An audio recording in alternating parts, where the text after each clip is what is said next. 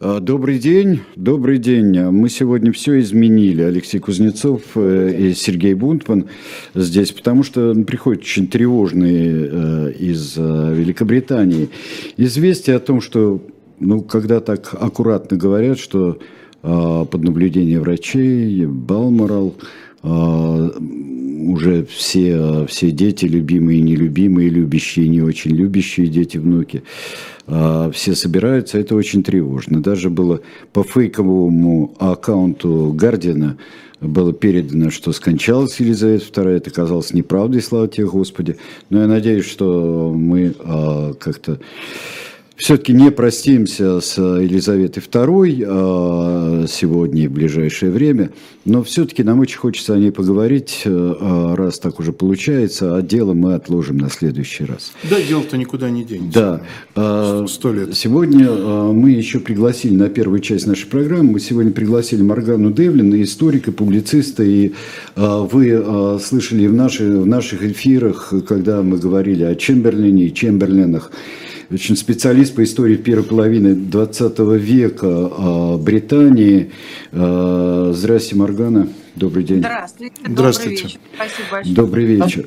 Хоть вот. по такому не очень, конечно, поводу, да. Ну да, повод, повод тревожный, но мы не собираемся сегодня хоронить ее величество заранее. Абсолютно, абсолютно, да. поддерживаю. И э, мне все время хочется э, вспоминать, потому что, ну, мало того, что жизнь всех присутствующих вся жизнь а, прошла в царствовании э, Елизаветы II. А, и дело в том еще, что мы всегда вспоминаем жизнь Елизаветы II, вот ее юность, она же, по-моему, последняя глава государства, совершенно неважно, номинальный, действующий, не действующий, но действующая королева, которая была на военной службе во время Второй мировой войны. Да, совершенно верно. А, когда война началась в 1939 году, ей было 6 лет. Но когда ей исполнилось... Нет, не 6, э, нет, 6. Ой, э, прошу прощения, я перепутала. 13 лет. 13 да, лет, да, ей было, конечно, да, до 6 -го года. Лет, да, когда-то я оговорилась, прошу прощения. Когда ей исполнилось уже 18, она действительно вступила в вооруженные силы, получила звание, кажется, лейтенанта, возможно, угу. младшего консультанта, и э, занималась машинами, то есть она чинила машины, она водила машины, то есть вот таким образом помогала фронту. Это была вспомогательная территориальная служба женская э, была? Да, да, да. да.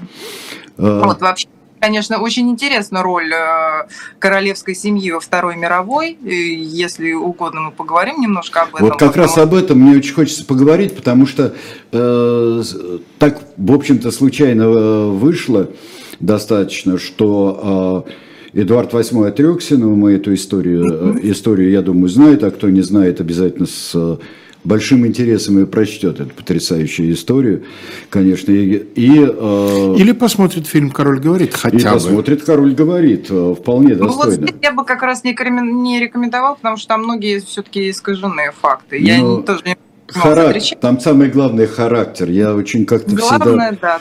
Ну. А, и э, Георг VI какой-то вполне э, человек совершенно другого склада, не такой, как его брат. У меня такое ощущение всегда было. Это правда?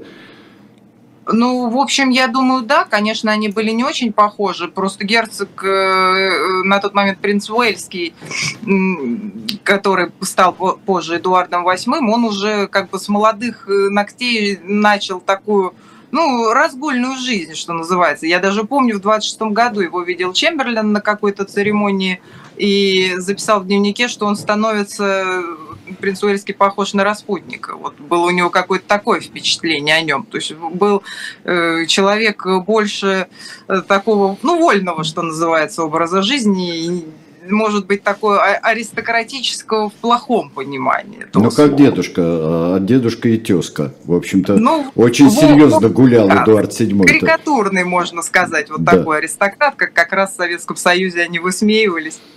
Вот.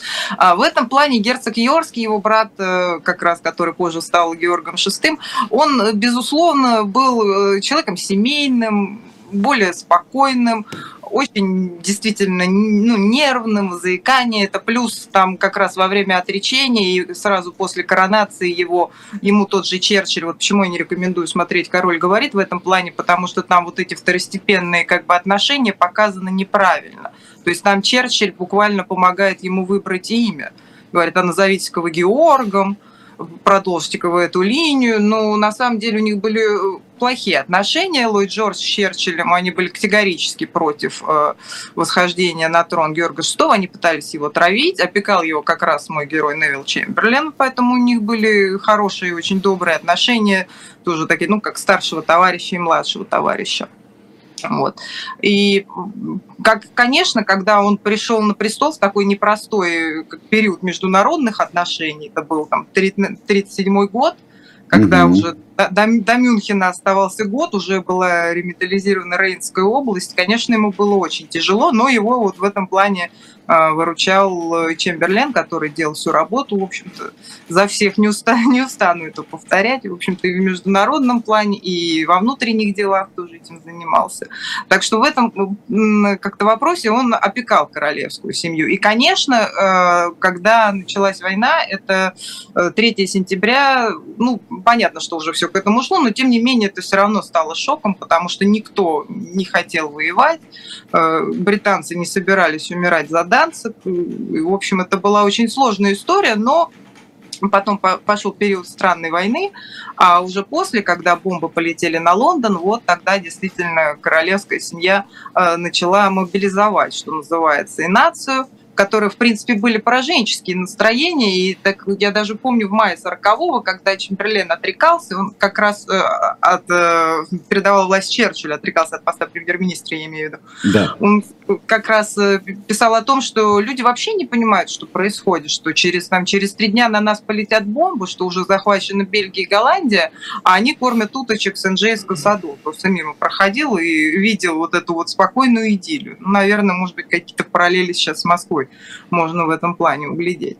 Вот. И э, безусловно, вот эта вот как бы мирная атмосфера достаточно быстро сменилась атмосферой полного кошмара, когда все вынуждены были спать в метро, весь кабинет министров спал в метро, вот, кстати, тоже интересно. Вот это, вот это, вот это очень э, хорошая деталь вообще-то. Вообще-то да, это да. хорошая деталь. Галифакс был тогда, да, министром иностранных дел, и он как раз тоже в своих э, дневниках писал, что они нам по очереди слушают с Дафом Купером э, храп друг друга. Они с Foreign потому что там еще тогда не достроили бомбоубежище, хотя он устроить его начал в 38-м, как должность вступил.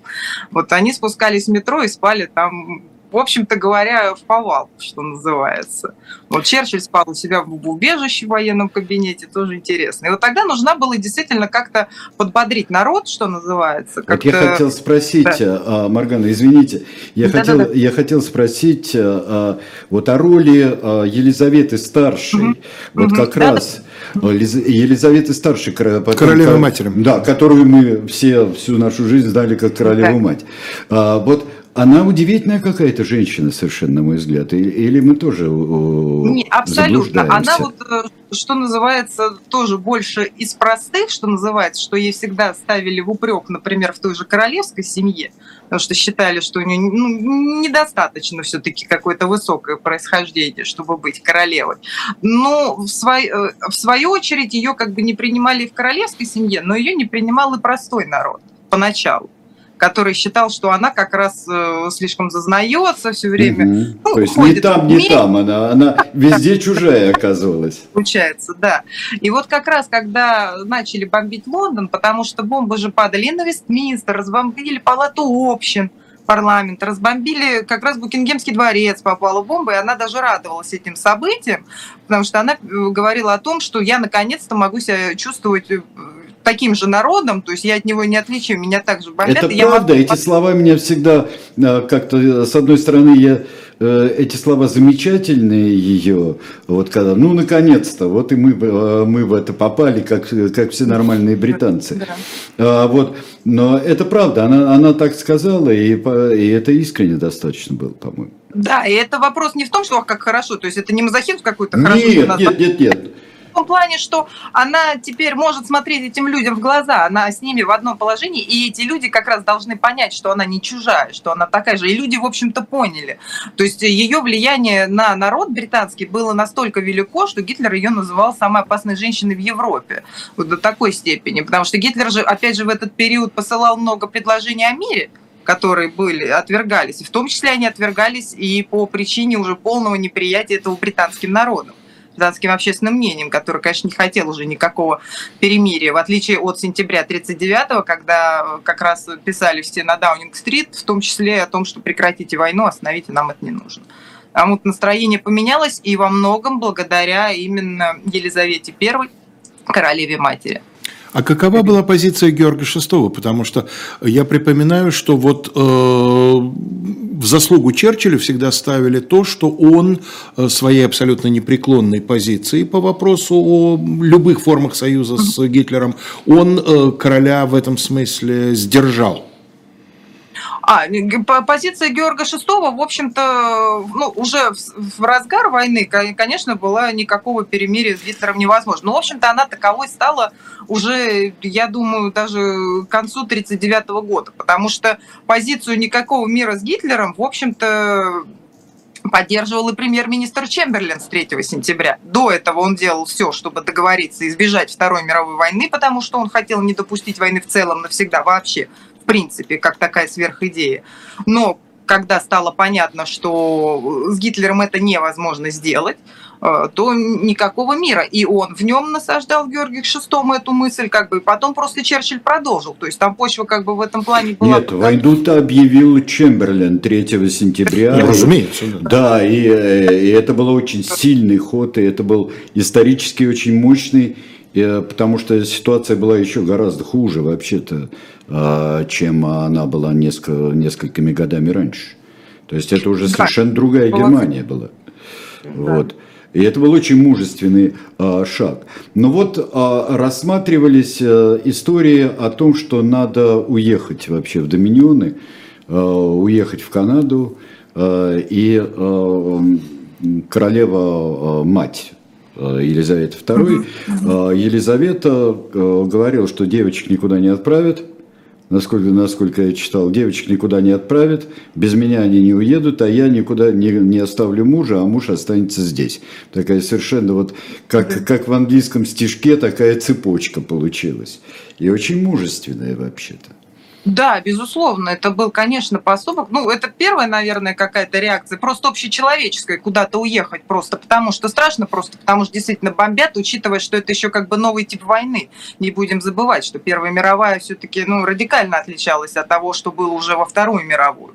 Вообще никто не мог этого всего э, вообразить. Там тоже, конечно, были, были какие-то бомбежки, были аэростаты, но это был абсолютно не тот масштаб. Это То есть это все... отличалось вот именно воздушной войной и истреблением с воздуха воздуха. Авиация, вот да, чем.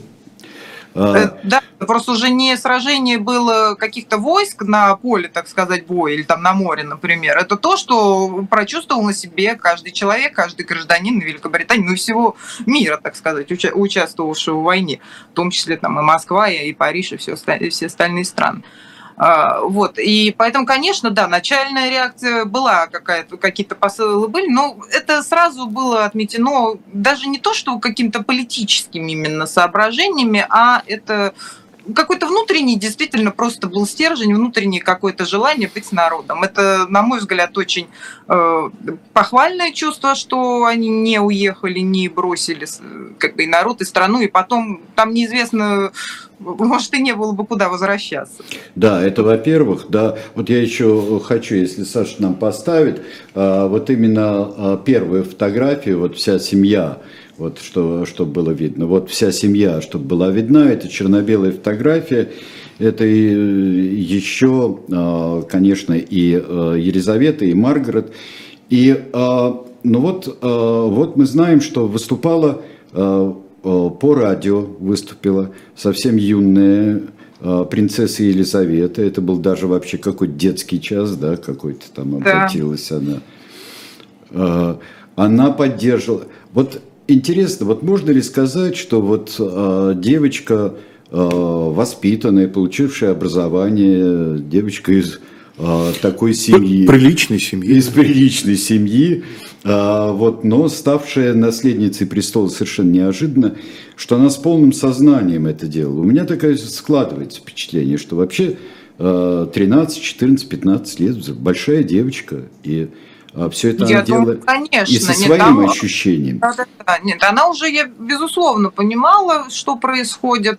У нее как-то быстро наступило вот это взросление. Например, когда тот же Чемберлин уходил в отставку, она рыдала, потому что как бы, у них были неплохие отношения, хотя поначалу она ему как-то нагрубила, это было тоже забавно. Она совсем была еще девочка, премьер-министр пришел во дворец, сказал «Доброе утро, маленькая леди». Она сказала «Я не маленькая леди, я принцесса Елизавета».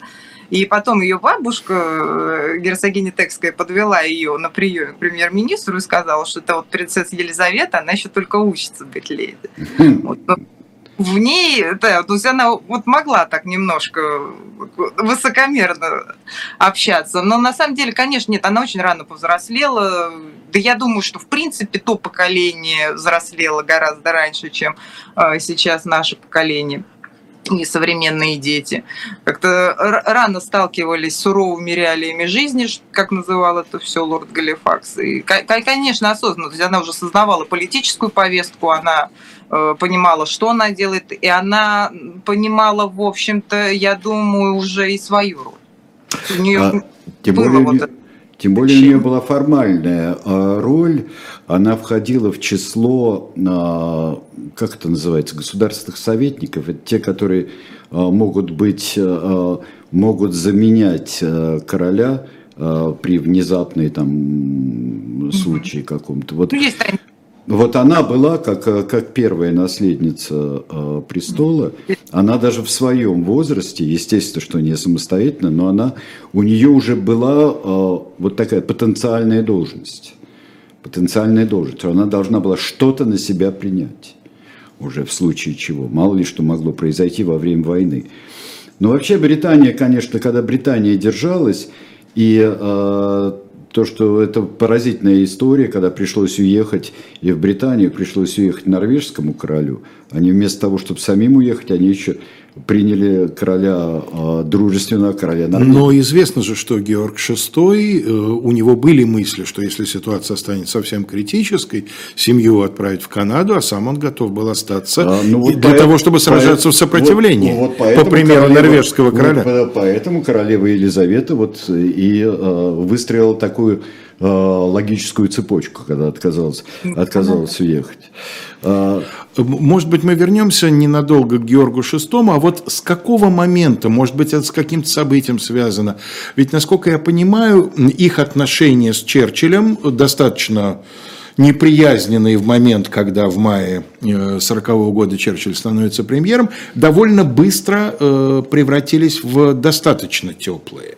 Вот с чем это было связано? Ну, это как раз бомбежки Лондона. Угу. Вот это как раз, то есть, когда понятно, в общем-то, что война Черчилля, о которой он все время говорил, и до всех этих событий, когда вот она действительно пришла, когда она стала такой реальностью, понятно, что стало понятно, что Чемберлен ошибся в том, что войну можно не допустить, к сожалению, к великому. Э, ну, да, и когда вот это вот кошмар весь этот пришел непосредственно в Лондон, тогда они действительно начали сближаться. Ну, во-первых, тогда как раз умер уже Чемберлен, он умер в ноябре 40 года. Вот. И как-то им просто приходилось работать, потому что все-таки премьер-министр с королем, они так или иначе взаимодействуют. Они разговаривают, общаются. Хотел вас спросить, и достаточно давно хотел спросить, меня всегда этот э, вопрос, может быть, второстепенный, очень э, интересовал. Вот все-таки э, вот смерть достаточная, он был не очень здоровый человек, Чемберлин, но э, ну, все-таки нас, но насколько... Меня другие немножко, да. Нет, ну сам в последние годы все-таки это здоровье, но его все-таки съела вот эта историческая ситуация, в которой он играл какую-то роль. Вы знаете, мне кажется, нет, он проверялся буквально там, в том же апреле 40 года. Ему сказали, что у него все, у него единственная была проблема, это подагра, э, которого мучил, mm-hmm. он ходил в палату общин в лыжном ботинке, чтобы как-то спрятать ногу. Вот. А в целом для меня смерть Чемберлина загадочна, потому что последним, кто его видел, был Галифакс, и вообще как-то он очень вовремя умер, особенно вот эти разговоры о том, что он умер вовремя, э, которые действительно курсировали, то есть это как бы не моя мысль, это ее повторяли буквально все, от Ллойд Джорджа до того же Черчилля, что он очень вовремя ушел из кабинета, потому что там он, конечно, составлял конкуренцию Черчиллю, и он оставался лидером партии, вот что еще была проблема. То есть лидером партии был не премьер-министр, а Чемберлен непосредственно вот буквально до октября, до уже окончательной своей отставки, и потом уже ноябре он. Поэтому тут э, для меня, я не могу сказать, что он был здоровым, что эта ситуация его съела. Кто, кто что его съел, ну вот по, по моим ощущениям, опять же, у меня нет никаких исторических э, доказательств, как бы, ну, грубо говоря, ну, а, не конечно, если когда нет доказательств, то лучше Лучше нам так воздержаться от спекуляций по, по этому поводу. По официальным документам у него в июле начался рак, он почувствовал как бы боль в желудке, рак желудка как раз у него начался, и вот да, за несколько месяцев он умер. Хотя он возвращался к работе, ему сделали операцию ну, в да. сентябре вернулся. Но все, ну понятно было, что боли потом вернулись, и как бы все. Но это, это такая очень скоротечная штука вообще-то. А, вот вернемся к Елизавете. Вот э, если нам покажет Елизавета, вот что, прелестная совершенно фотография в военной форме, вот вторая, да, у нас. А, она действительно к этому относилась. Я очень люблю э, эпизод, когда в роли Елизаветы, когда Хелен Миррен едет на, на, э, на Лендровере. Вот это она это очень точно, она очень большая актриса, и она, мне кажется, очень точно подметила вот такую вот. Э, можно как угодно относиться. Вообще, если, если посмотреть, э, у нее в юности э, самые международные мощные события были у Елизаветы II. Но ведь какая огромная жизнь вот до сих пор. И, и в семье не так все весело, и в Англии не так все весело бывало, и в мире совсем не весело бывало. Ведь если бы сейчас сказать, ну даже все равно, вот э, если проживет Елизавета II еще много лет, да, и Бог дожить до маминого возраста вообще, хотя бы, как минимум, мы это помним. Вот если так вот сказать обобщенно, даже не как историка, а как современница, которая изучает историю этой страны так внимательно, вот что можно сказать вот какие самые светлые моменты а, для вас есть? Светлые моменты ее, вот, я бы сказал, наивысшего какого-то расцвета Елизаветы II. Ну, я думаю, это, безусловно, период э, после коронации, вот э, спустя несколько лет, вот когда уже э, прошел траур по отцу, который вот умер тоже, к сожалению, достаточно быстро и скоротечно. Она в молодом возрасте приняла на себя корону, вот эту вот огромную власть. И когда она уже ну, как бы освоилась в этой роли, то есть это вот нас, нас э, конец где-то 50-х, начало 60-х, наверное, тогда вот был какой-то ее расцвет. Ну, плюс еще замужество, потому что они действительно были очень счастливы э, с принцем Филиппом. Ну, во всяком случае, опять же, такое впечатление они производили действительно Мне кажется, что это близко к истине, во всяком да. случае.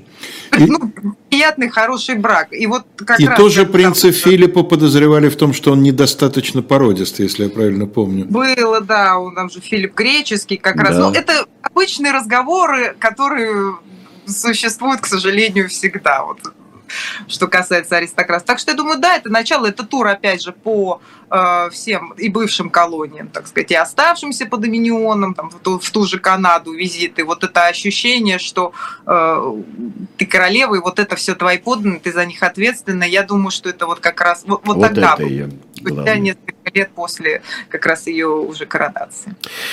Да, спасибо, Маргана, большое. Вот мы сегодня посмотрели один из тоже эпизодов молодой э, Елизаветы, и контекст, вот и семья, и политика вот во время во время Второй мировой войны, особенно тогда, когда Британия э, в одиночестве практически держалась в Европе против э, нацизма, против э, Гитлера. Маргана, спасибо большое. Спасибо. Ну и, пож... и пожелаем, несмотря на все фейковые новости, э, давайте и пожелаем королеве Елизавете, чтобы она, она прожила столько, сколько ей будет угодно вот по-человечески. Вот, спасибо большое. Маргана Девлин была у нас э, в программе. Мы сейчас э, прервемся э, ненадолго, а потом продолжим наш разговор.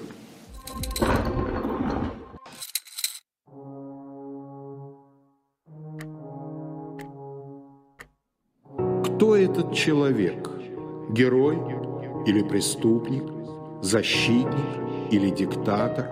Спаситель России – или ее узурпатор – Вся жизнь Александра Колчака, его юность, его любовь, его гражданский долг на страницах графического романа «Спасти адмирала Колчака».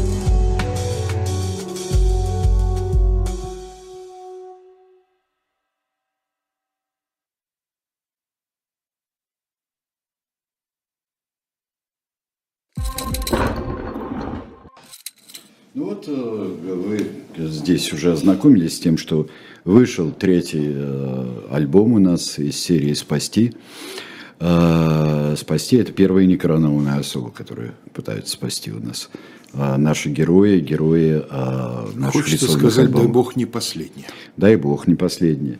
Я еще хочу вам представить книжку, которую сегодня уже как-то я пытался вам и этого персонажа удивительного и, э, на мой взгляд, э, совершенно как-то так окарикатуренного очень часто Наполеона Третьего. Ну, он все-таки приложил кое-какие усилия к тому, приложил, чтобы быть да, ну, ну, уж не настолько, уж не настолько все-таки. Но он так хотел быть похожим на дядю, что это, в общем, не избить, тем более, что это и угу. так, и так бы Но вы уж извините, просто... кто у нас дядя-то все-таки. Это, да, да. да. А, кто у нас дядя, так что э, это здесь, когда на тебя дядю зов... многие хотят. Когда твоя фамилия Бонапарта, когда тебя зовут Наполеон, это, в общем-то, может свести с ума кого угодно. Хотя вот мы говорили с Белковским сегодня, я, э, эта книжка у нас есть и с печатью нашей, и с нашими, вот, к сожалению, э, не автора, а Алексей, а Алексей Бабина автор, Наполеон III, «Триумф и трагедия». Но э, точ, шоп «Дилетант медиа» у нас здесь – так вот, а, Наполеон III, конечно, это человек, с чьим именем а, прямо или косвенно связаны совершенно ключевые моменты э, истории второй половины, половины XIX века в Европе и объединения Италии, в котором он руку приложил очень серьезную.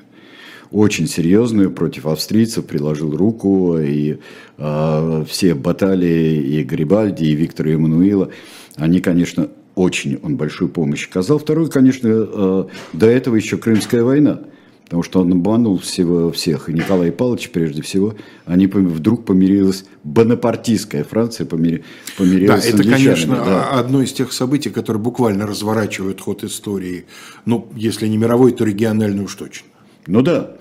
Э, и 70-й э, год, я думаю, что вот здесь триумф и трагедия называется, потому что это, конечно, была трагедия. Седан и э, объединение Германии, и провозглашение не где-нибудь вообще, а прям в Версале провозглашение Германской империи, это, конечно, невероятный совершенно позор э, был э, Франции, но заставило обо многом задуматься, и Францию тоже. Так что книга об этом человеке... Ну и до этого я бы еще одну вещь еще... назвал. Сальферина. Сальферина. И рождение Красного Креста как следствие да, этого, да, и вообще ну, самого понятия гуманитарного да, конечно, международного права. Вот, во, во всю эпопею вот, э, вот этих войн и а, того же самого а, ресурджимента, который да, да, да. Э, называется. А, но и, конечно, это, это очень важно. Это тоже осознание было а, того, что такое, что такое война того времени, я уж не говорю о времени нашем. Так что вот читайте книжку э, о Наполеоне Третьем.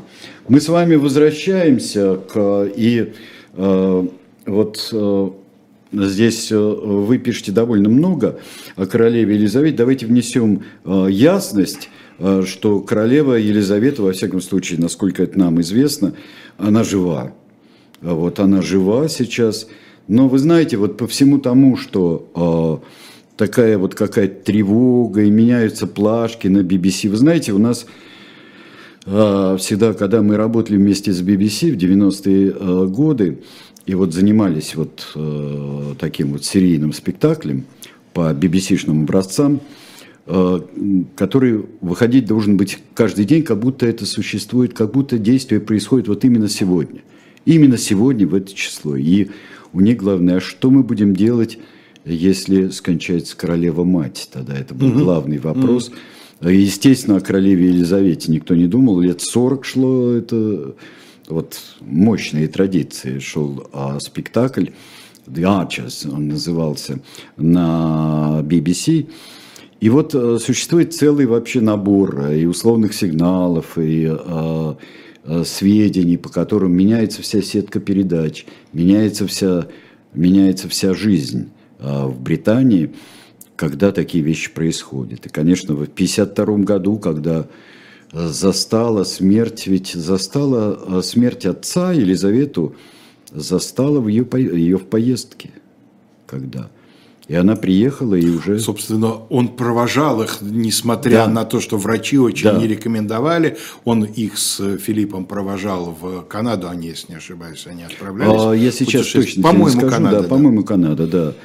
И э, действительно, и вот сейчас... Э, а, точно, потому что... Э, Канада, да? Он сказал, mm-hmm. берегите мою... Кому-то он сказал, береги, приглядите за моей Лилибет, как он ее называл. И это были последние слова, сказанные им на публике. Он, mm он же умер во сне, если не ошибаюсь, да, тромб, по-моему, оторвался у него. Да, но он очень, он, он очень болел, у него плохо было с легкими. И напоминание нам, он очень много курил. Он очень много курил, да. Э, и, в общем, и э, его любила очень э, дочь, очень любила. Вообще она, это, это была семья, вот как только что мы с Морганой говорили во время войны.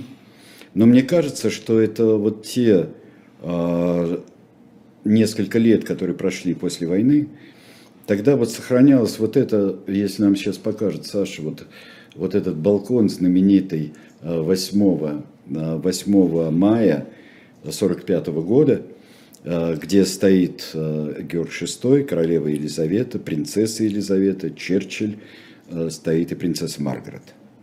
И мне кажется, вот до смерти и вот первые годы королевы Елизаветы состоя... сохранялось вот это ощущение освободившейся нации, объединившейся тогда в войне. И вот это ощущение единства было – даже при потере там Индии, при потере всего, это было не главное. А вот это э, вот буквальное воплощение, что британец никогда не будет рабом, вот этих э, слов из про Британии, да, э, вот, вот это ощущение сохранялось. Потом пошли все, все великие траблы 60-х годов, 70-х Да, вот э, годов. я не стал Морган перебивать, а, ну, это, собственно, что перебивать, мнение, да, что наиболее счастливыми годами были вот первые после того, как закончился период траура, да, то есть это где-то начиная с 54-55 да. года, но ведь там сыпалось одно за другим.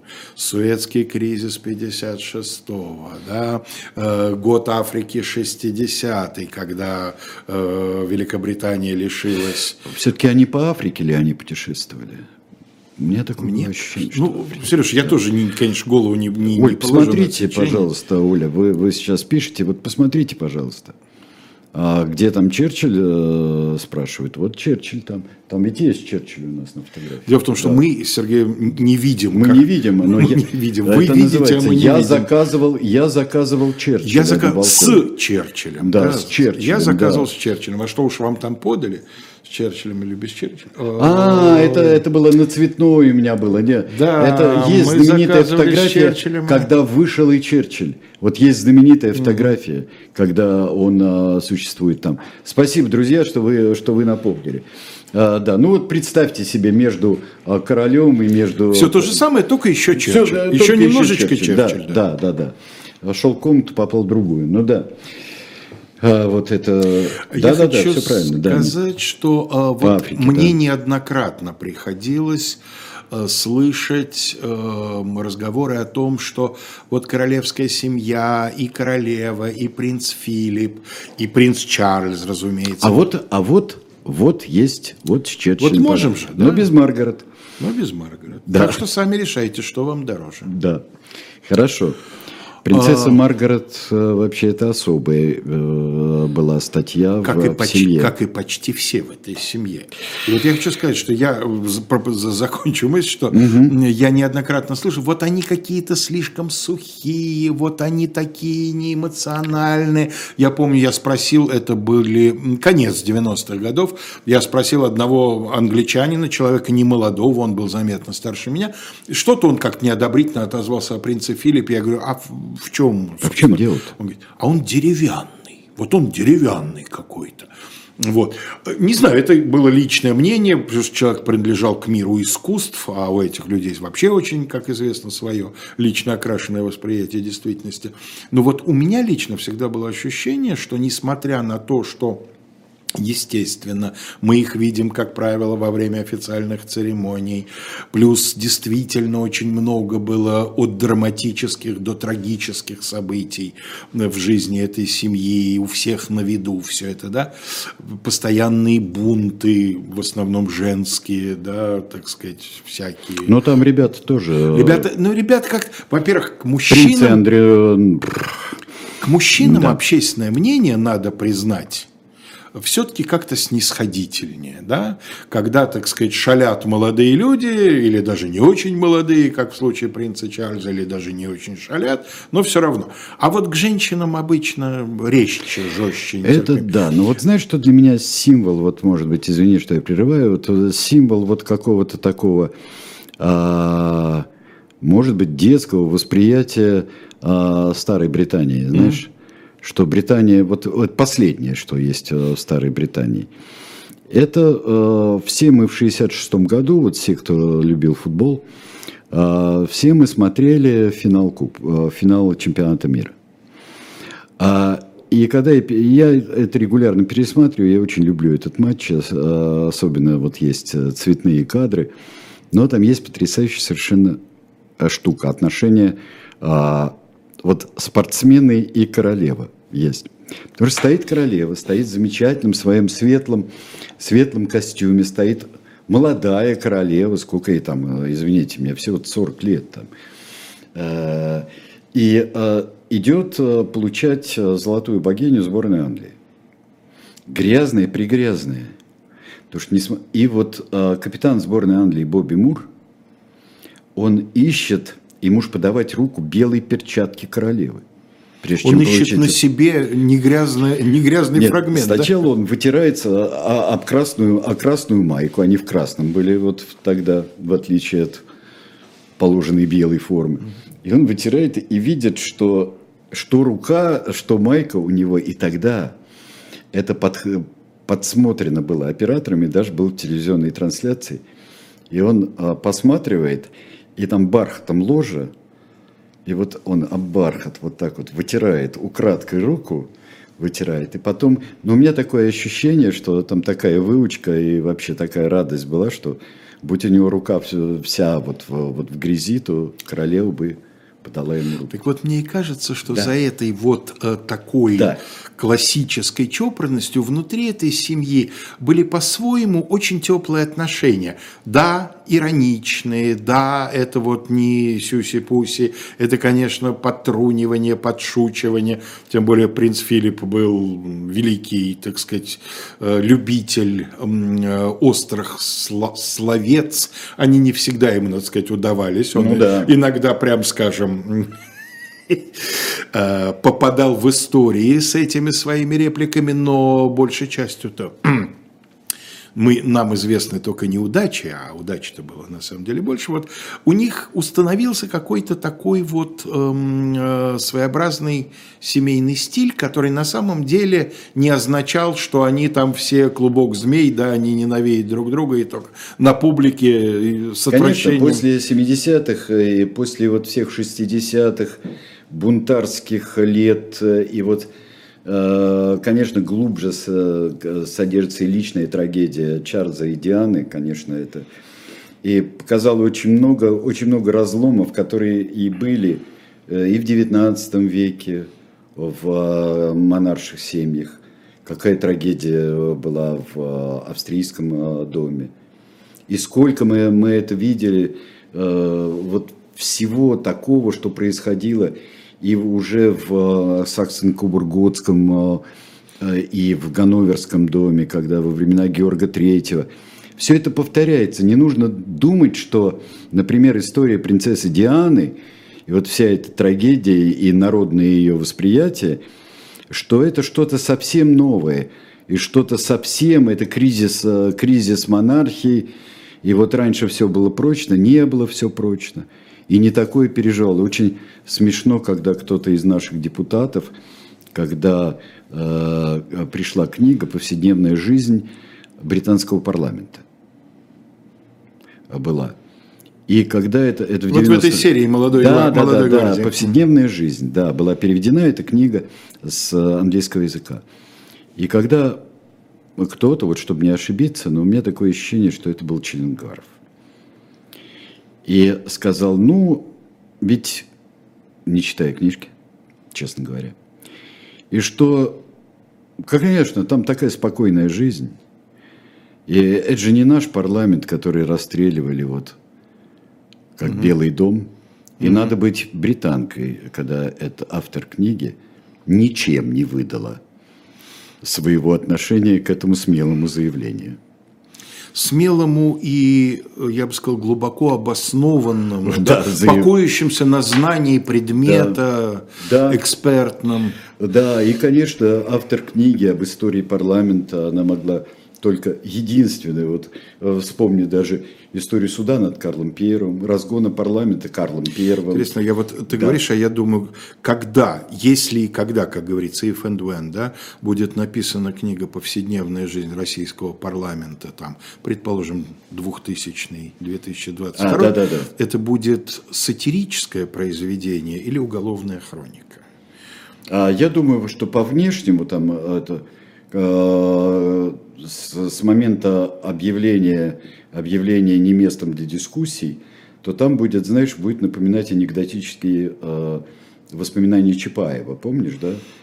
Поехали мы с Петькой в штаб, да, цок, цок, цок. Да, да, да, да, да, да, да, да. И на последней странице приехали мы, мы с, Петькой, Петькой в штаб. Да. да.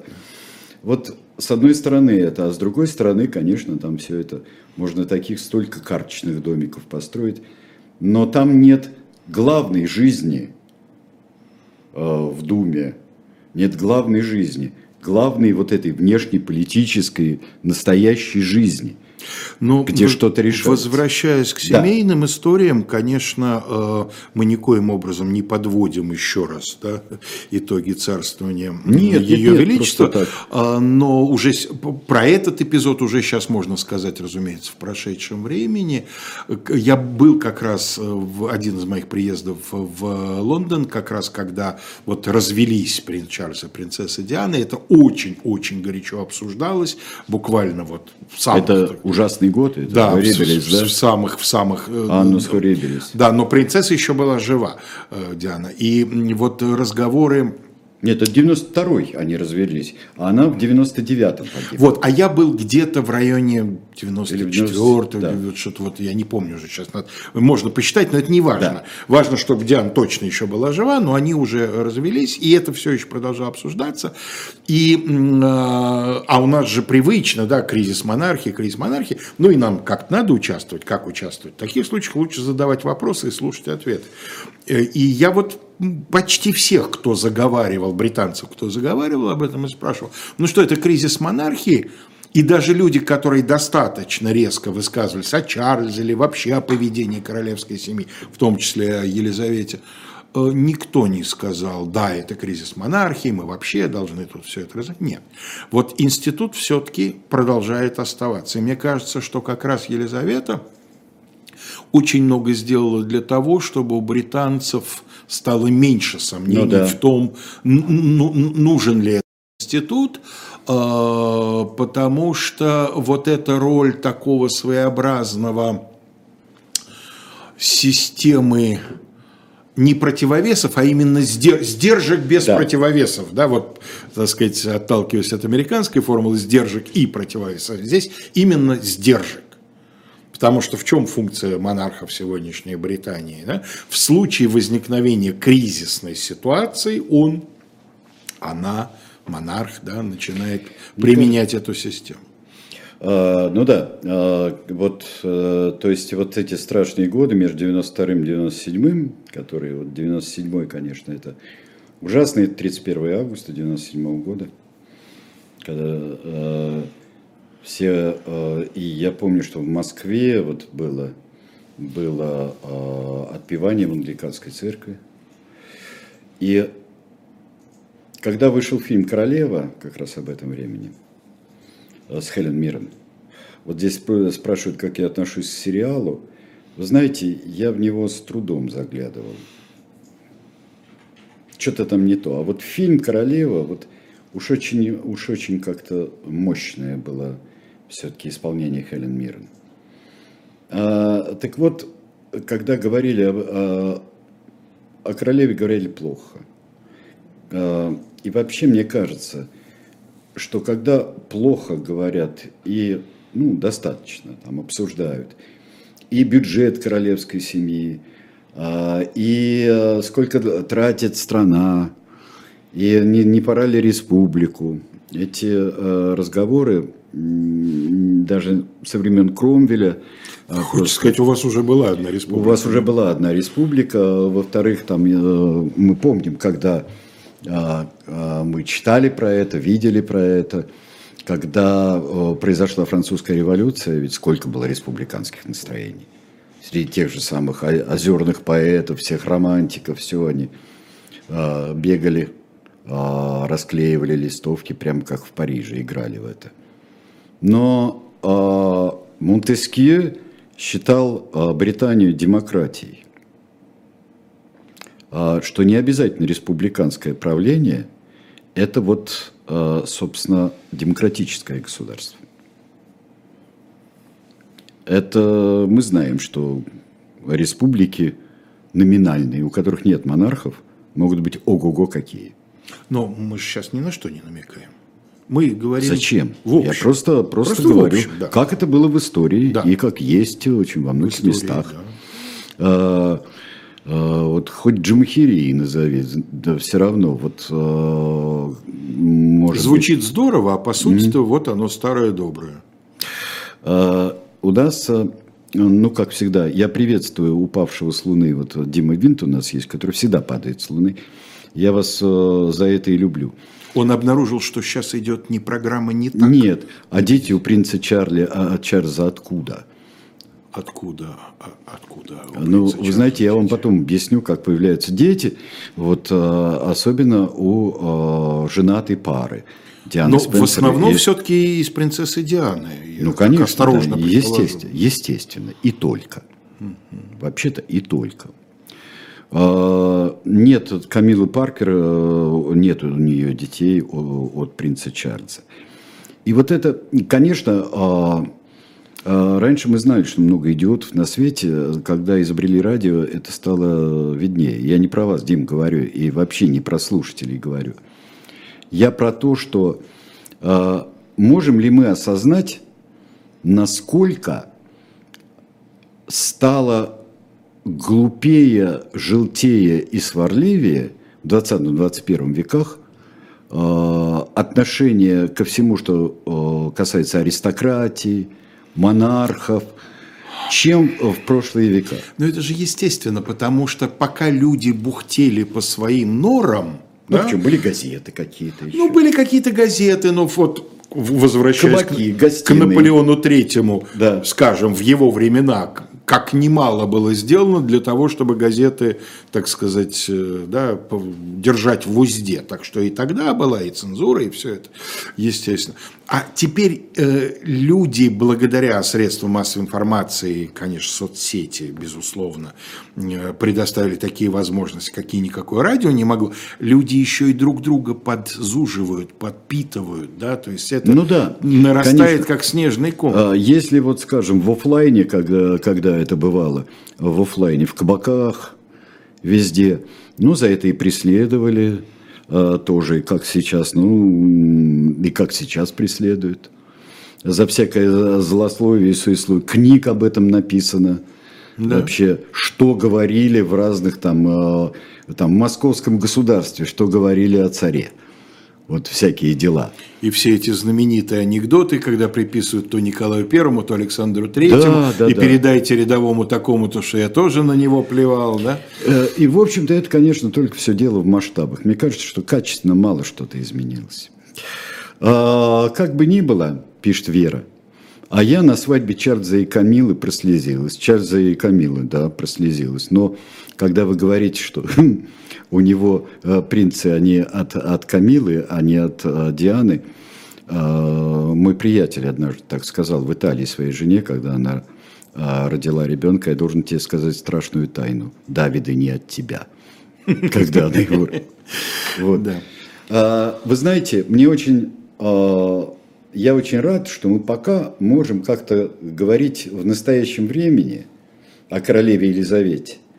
Потому что я не знаю, вот когда вот через некоторое время, там сколько-то там пройдет, ну, все мы смерты, э, и э, когда будут думать, что вот эта эпоха, а это действительно эпоха. Несомненно. 52 -го года, 52 -го года, сейчас ровно 70 лет – 70 лет ее э, воцарения. Вот это мы можем уже сейчас начинать в настоящем времени произносить эпоха Елизаветы II. Конечно. Уже, уже ясно. Это да? 70 лет. А можно издеваться сколько угодно. Вообще это, э, мне кажется, это чрезвычайно плебейское занятие. Обсуждать шляпки королевы? Что? Обсуждать шляпки королевы? Обсуждать, э, обсуждать-то можно, это как раз мило. Э, и делать себе шляпку, как у королевы, это замечательно. А плебейское занятие считать деньги там у королевы, э, считать, сколько вреда она нанесла. А почему-то Маргарет Тэтчер считается великой правительницей, а на ее как-то, я бы сказал, счету Э, есть очень большие жертвы, и социальные, и физические, и кровавые, и так далее. И шахтерская программа, и фольклендская война. Да, да и футбольные это... болельщики, да. Да. Есть очень много. Так что, вы знаете, мне кажется, что когда существует что-то такое вот незыблемое, да, у нас 70 лет поют «Боже, храни королеву». Это дольше, чем «Боже, храни королеву» пели в честь Виктории. Да, хотя казалось, что да, этот рекорд казалось, никогда не это, будет побит. Что это вечная э, бабушка там э, все, всей Европы. Э, но э, э, я думаю, что каждый из нас будет вспоминать свое. Кто будет вспоминать вот ее во время Второй мировой войны, вспоминать эту девочку, э, девочку военной формы совершенно искренне и преданно исполняющую свой долг. Кто будет вспоминать, вот э, счастливую мать была такая, они э, сидят на пледе. Еще э, принц Эндрю совсем маленький. Еще mm-hmm. никто не думает, что это будет такой Дьюков полк. Вот как его mm-hmm. называли, свинячий герцог вместо Дьюков Йорк. Mm-hmm. Что это будет. А, сидит, а, сидит принцесса Анна, такая вот еще не чемпионка олимпийская, там не участница олимпийских игр по конному спорту, и не разведенная с Марком Филлипсом. Сидит Чарльз еще без всех трагедий. И а, это хорошая семья. Это хорошая семья, пусть даже для выставки. Но, наверное, все-таки в какие-то моменты это было так. Конечно. И светлый момент, когда золотую богиню поднимает Бобби Мор. Вот тоже. И абсолютно искренне счастливыми глазами смотрит на вот этого самого белобрысого футболиста, смотрит а, королева Елизавета. Здесь не надо, не, даже и кривляться не надо. Так что, друзья мои, э, да ей сто лет жизни, сколько захочет. Вот сколько захочет, пусть все будет э, нормально. Вот раньше времени вот мы Саша не нашел одну вот. из фотографий. Одну из фотографий, да. Э, это, это замечательно. Мне кажется, что это, да, да, это маленький Эндрю или... Да, маленький Эндрю, да. Вот, маленький Эндрю это скорее всего. Так что вот, мы не хороним она еще под абсолютно кот в валенке, я с вами согласен. Она еще подтопчет дорожки в Букингемском дворце. Так, вот все. На каблуках. Она всегда ходит на Всегда каблуках. на совершенно определенных каблуках. Друзья мои, сейчас наша программа продолжится. И э, Антон Орех э, проведет э, с Андреем Мовчаном э, программу, э, программу э, «Особое мнение», потом будет 20 часов Money Talks, и в 21.05 с Айдаром Ахмадиевым э, пастуховские э, четверги.